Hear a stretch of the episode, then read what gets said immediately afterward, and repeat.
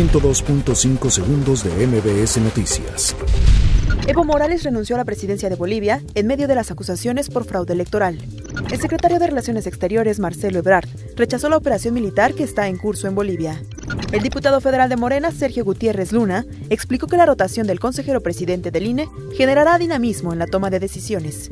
Expresa la secretaria de Gobernación, Olga Sánchez Cordero, una condena enérgica por los hechos criminales ocurridos este fin de semana en San Vicente, Coatlán, Oaxaca y en Medellín, Veracruz.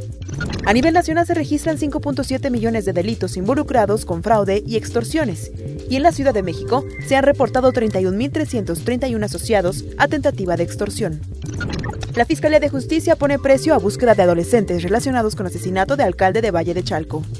La jefa de gobierno de la Ciudad de México, Claudia Sheinbaum, anunció que esta semana estarán listos los nuevos lineamientos de regulación para que operen las ferias de diversión y una licitación para la feria de Chapultepec.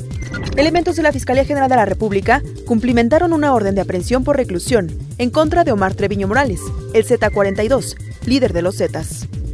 La Comisión Nacional de los Derechos Humanos dirigió la recomendación a la Fiscalía General de la República y a la Secretaría de Seguridad y Protección Ciudadana por tortura y violencia sexual contra una mujer. El presidente López Obrador afirmó que la construcción y operación del tren Maya no va a afectar el medio ambiente, además de ser el pueblo quien decida sobre este. 102.5 segundos de MBS Noticias.